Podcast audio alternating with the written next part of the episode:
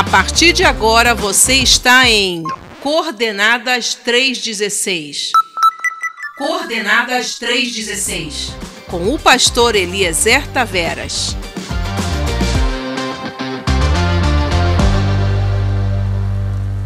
Olá, querido, querida ouvinte, companheiro de viagem. Que alegria estarmos juntos mais uma vez aqui em nosso programa Coordenadas.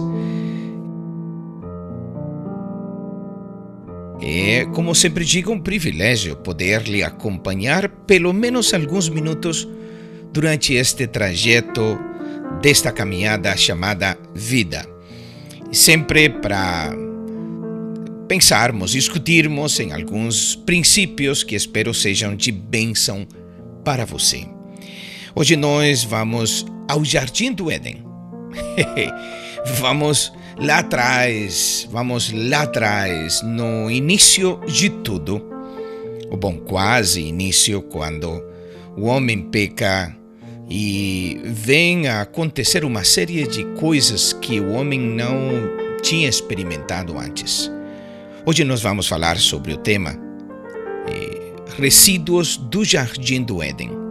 Resíduos do Jardim do Éden. E por que resíduos? Porque resíduos é aquilo que sobra, aquilo que fica, o lixo, e que de alguma maneira tem que ser removido, porém muitas vezes fica aí, atrapalhando a nossa vida e se acumulando.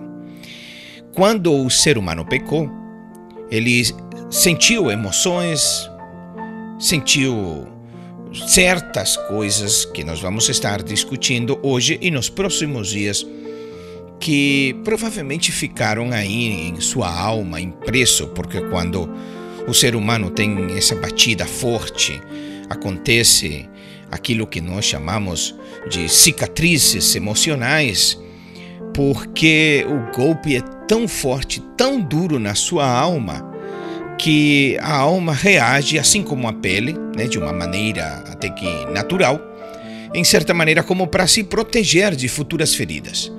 E essas cicatrizes ficam aí e muitas vezes se transformam em comportamentos limitadores que vão limitando a nossa maneira de ser, a nossa forma de atuar, de eh, nos interrelacionarmos com os outros, e isto vai limitando a nossa vida.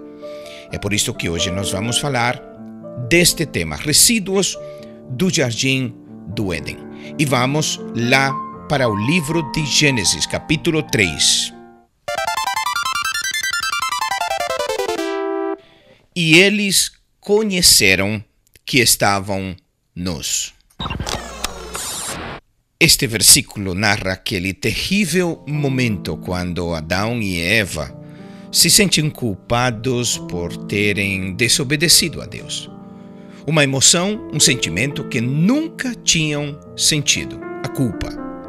A culpa que é o drama de muita gente hoje.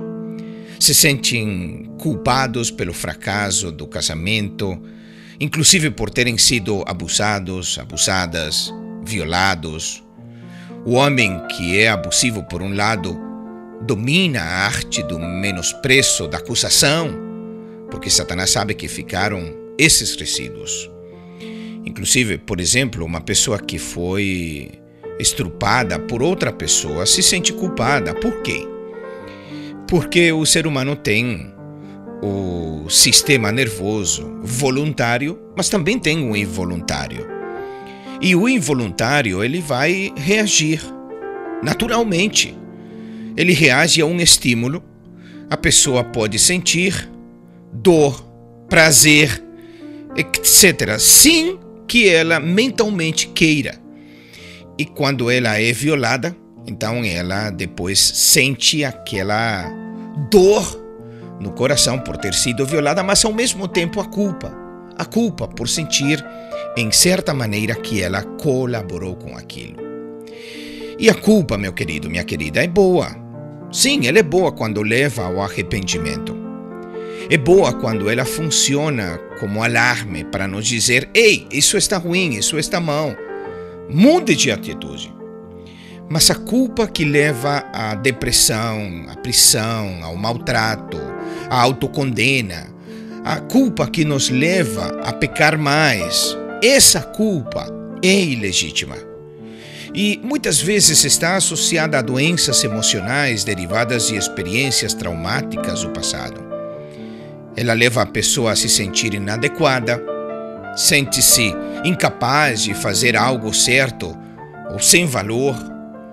A pessoa se entrega à depressão, se tortura ou procura alguém que os condene para se sentirem mais culpados e ainda muitas vezes cometem mais pecado para sentirem mais culpa. Essa culpa é ilegítima. Então a pessoa começa a se punir a si mesma e faz isso de diferentes maneiras, recusando as bênçãos, cai em angústia, em ansiedade, em depressão e, acima de tudo, não se sente em comunhão com Deus porque teme o seu julgamento. Sentindo-se culpada, embora já tinha sido perdoada por Deus, não poderá assumir os privilégios de ser um filho, uma filha de Deus. Esta culpa é prejudicial, esta culpa estraga muita gente e muitas pessoas, ao invés de irem viajando por este trajeto da vida, e olhando para frente, lamentavelmente só olham para trás e são como caminhões viajando com uma carga de lixo pesado que não deixa eles avançarem na vida. Hoje estamos aqui para lhe mostrar como você pode se livrar da culpa. O outro dia nós estávamos transmitindo um programa que é feito em espanhol, junto com outros pastores da Costa Rica, dos Estados Unidos, do México, e umas pessoas escreveram neste live que era feito através das plataformas, das diferentes plataformas, né? E uma pessoa escreveu algo que depois foi compartilhado entre nós que me doeu ela disse: Eu me sinto culpada por anos por ter me casado com um homem minusválido e não ter dado um homem normal aos meus filhos. Olha só como a culpabilidade tinha afetado esta pessoa que escolheu, amou a um homem, casou com ele, teve filhos e agora se sente culpada por ter dado aos seus filhos esse homem com esse, entre aspas, defeito. Eu imagino a quantidade de pessoas que igualmente se sente culpada por alguma situação ou caso parecido. Hoje eu quero te falar como se livrar dessa culpa. A culpabilidade é somente boa para levar você ao arrependimento. Fora daí, é ilegítima, falsa, prejudicial. Se libera dela.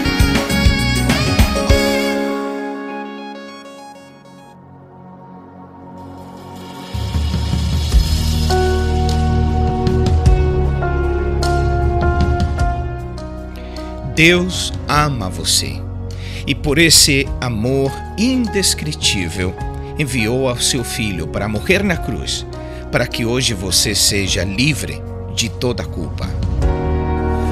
Antes de eu falar, tu cantava sobre mim. Tu tens sido tão, tão bom pra mim. Antes de eu respirar sopraste tua vida em mim. Ele tem sido bom. Tu tens sido tão, tão bom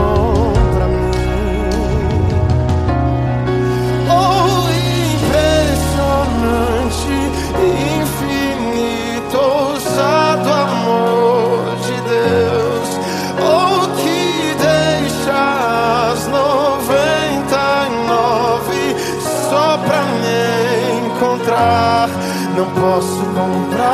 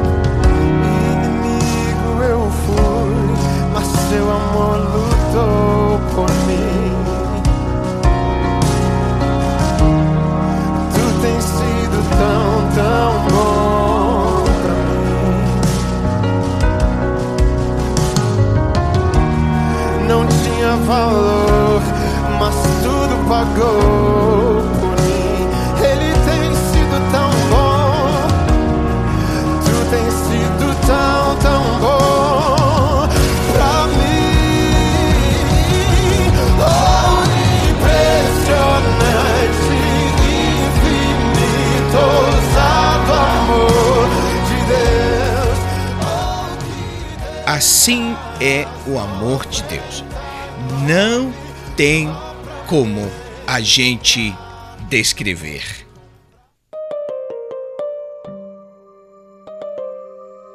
Você está em Coordenadas 316, onde você é sempre lembrado que Deus ama você.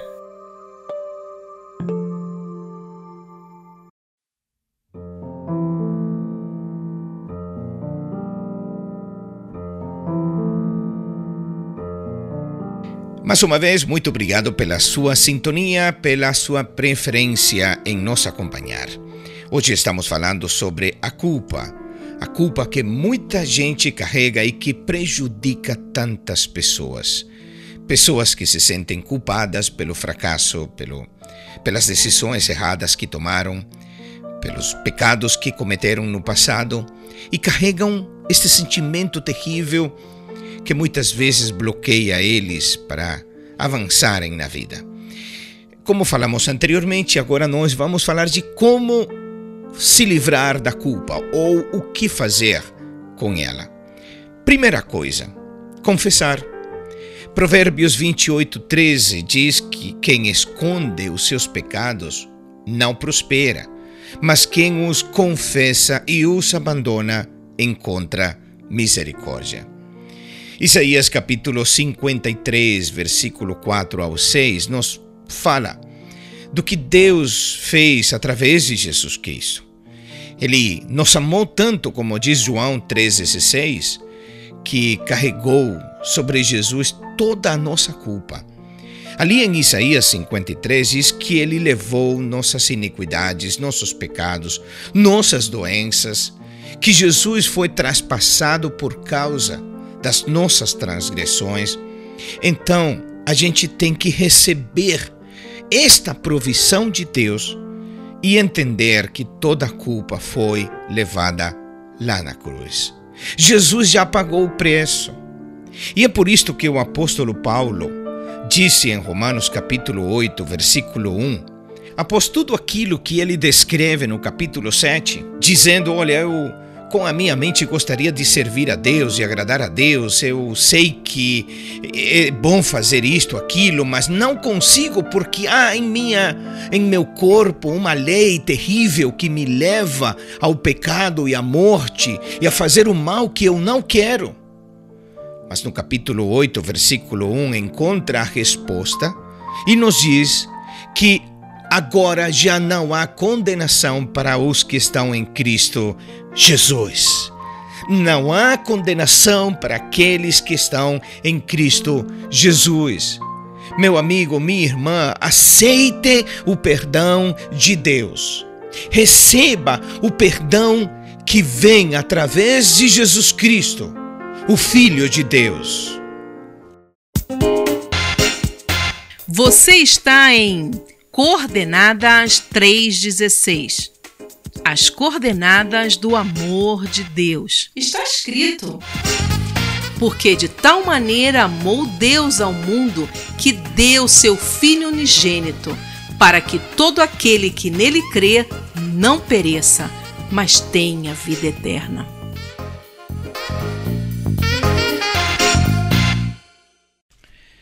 Jesus Cristo falou daquele homem publicano, que era normalmente o tipo de pessoas que era rejeitado pela sociedade naquela época, considerado pecador. Este publicano que foi diante do Senhor lá no templo, bateu no, pé, no peito e dizia: Senhor, me perdoa, me perdoa, tenha misericórdia de mim, pecador.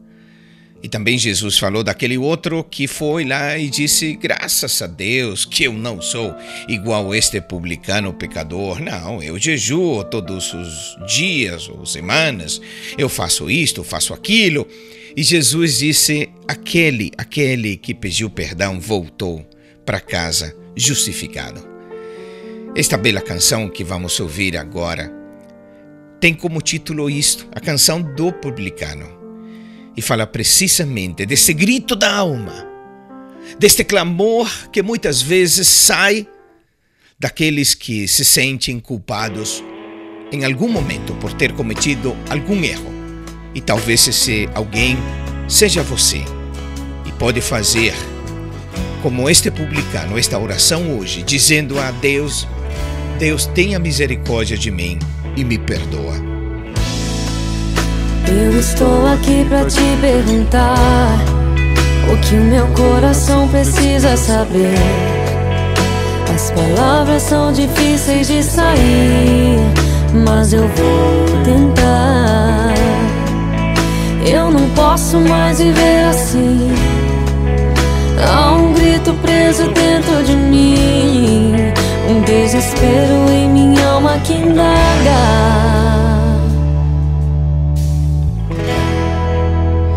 Jesus, você ainda pode me amar? Será que ainda pode me usar?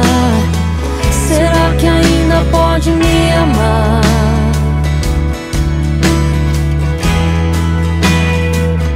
Você pode habitar num coração tão duro e frio como o meu. Será que ainda pode olhar? Através dos meus olhos que tantas vezes se desviaram. Será que ainda pode falar através dos meus lábios mentirosos? Será que ainda pode tocar com essas minhas mãos que já fizeram tanto mal? Tem misericórdia de mim. Eu não passo de um pecador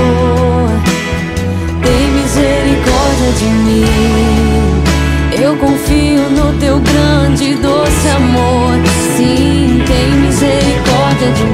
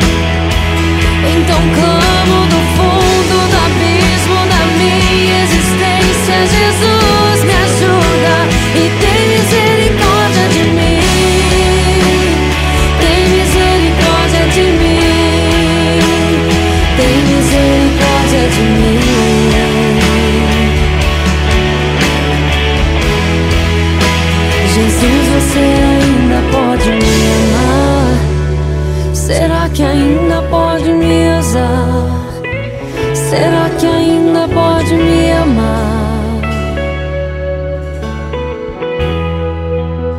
Jesus, você ainda pode me amar? Será que ainda pode me usar? Será que ainda pode me amar? Tem misericórdia de mim.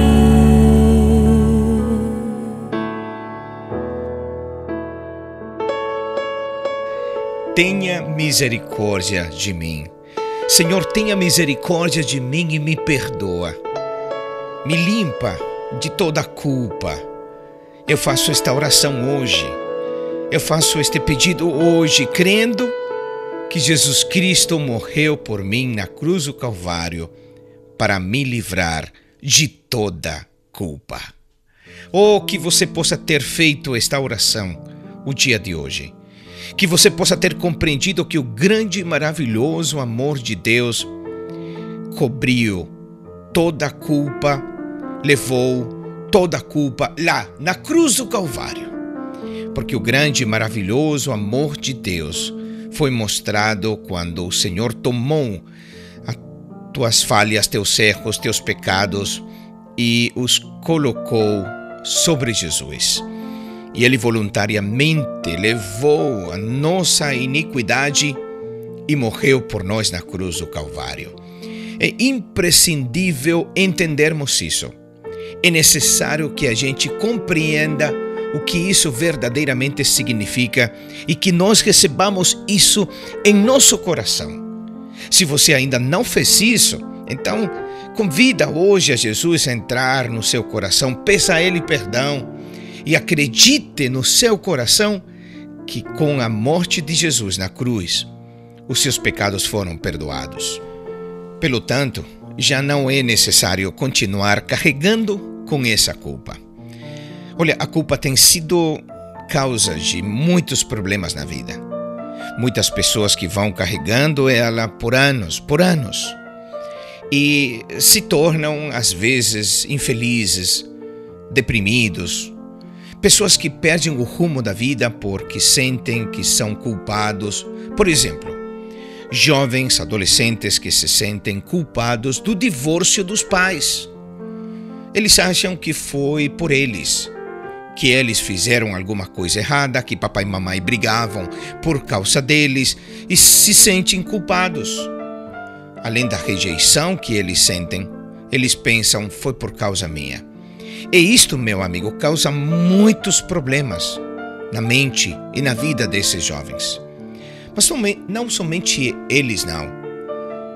Muitas pessoas, como esposas que foram rejeitadas pelo seu marido, e que passaram também por esse terrível processo do divórcio se sentem culpadas. E Satanás, o inimigo, ele é esperto em manejar a culpa, em fazer que nos sintamos culpados, porque à medida que esse sentimento vai aumentando, vai também aumentando, por outro lado, a busca de nos sentirmos de alguma maneira castigados, repreendidos, e por isto muitas pessoas se envolvem cada vez mais em situações pecaminosas, situações que prejudiciais. E hoje eu peço ao Senhor que se você é uma dessas pessoas, que você sinta hoje, agora, o perdão do Senhor, que você sinta que Deus já levou o teu pecado lá na cruz quando Jesus morreu por você. Que você se libere hoje desse sentimento que vem arrastando por anos. Sentimentos de culpa por fracassar, sentimentos de culpa por não ter tomado a decisão que você achou correta, sentimento por ter errado o caminho da vida, sentimento de culpa por ter feito alguma coisa que você carrega na sua mente, na sua alma e que está impedindo que você avance. Em nome do Senhor Jesus Cristo, eu peço agora que o Espírito Santo vá lá e toque você, toque na sua mente, toque na sua alma e te faça compreender, sentir o maravilhoso amor de Deus.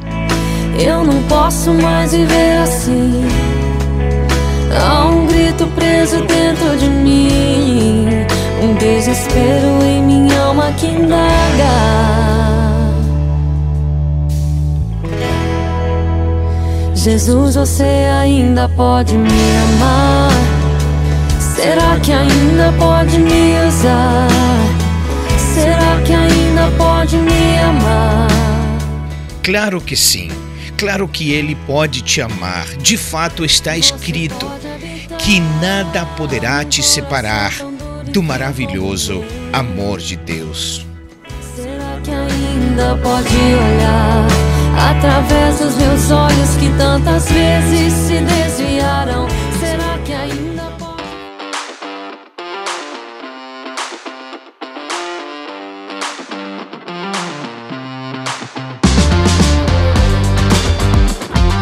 Este foi o seu programa Coordenadas 316. Coordenadas 316.